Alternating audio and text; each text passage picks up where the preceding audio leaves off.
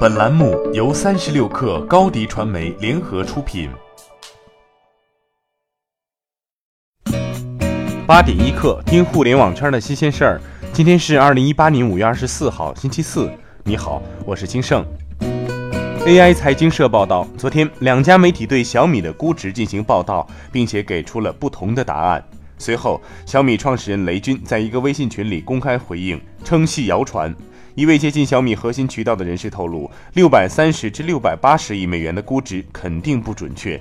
至于八百五十亿美元的传闻，知情人士称确有机构开出了这个估值，但雷军不会这么不厚道。腾讯昨天联合中国联通合作发布新产品 TUSI SIM 卡，面向物联网行业推行新的身份健全标准。同时，腾讯 TUSI 物联网联合实验室发布了身份区块链产品，为同一用户不同场景的身份提供交叉认证服务。目前，联通已将 TUSI SIM 作为常备卡入库，后续双方将聚焦消费电子、车载、共享设备等领域，共同开拓市场。在昨天举办的云栖大会武汉峰会上，阿里云展示了 AI 点餐技术。客户以每秒五个字的速度向一台机器点单，并频繁更换语句。这台机器对每次对话均做出了精准应答。点三十四杯咖啡，人工需要两分半，而 AI 收银员只需要四十九秒。万达终于出手成立区块链子公司。据财联社报道，万达旗下上海新非凡电子商务有限公司通过控股的上海麦外迪网络科技有限公司，于五月二十一号正式成立了杭州麦外迪区块链科技有限公司，持股方式为百分之百持股。新成立的区块链公司注册资本为两千万元。近日，深圳南山警方通报了一起以发行虚拟货币为名行诈骗之实的集资诈骗案。涉嫌虚拟货币为普银币，普银币并不是纯虚拟的数字货币，而是具有资产绑定的数字货币。一枚普银对应价值一元人民币的普洱茶。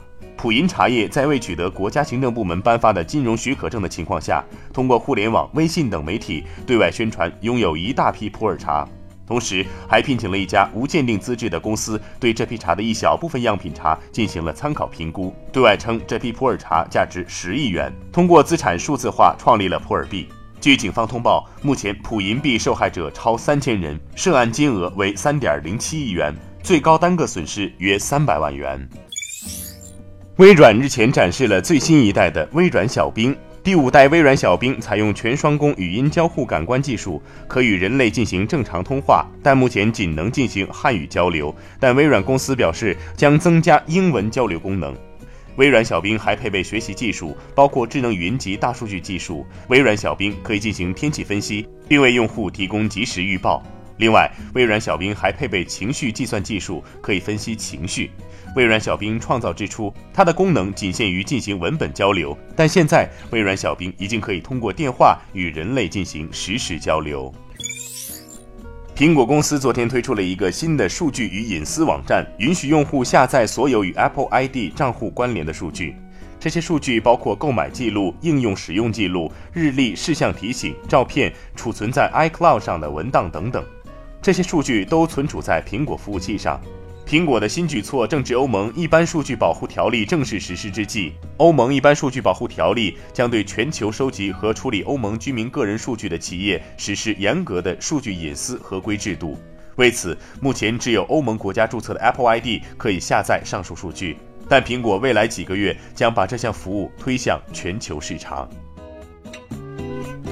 最后，我们来了解部分城市最新的天气情况。北京今天晴，十七度到三十一度；上海小雨，二十度到二十七度，有三级风；杭州多云转阴，二十一度到二十八度；深圳多云，二十七度到三十四度，有三转二级风。以上信息由中国天气通提供。好，今天咱们就先聊到这儿，更多精彩内容就在三十六 App 音频频道。责编：彦东，我是金盛，八点一刻，咱们明天见。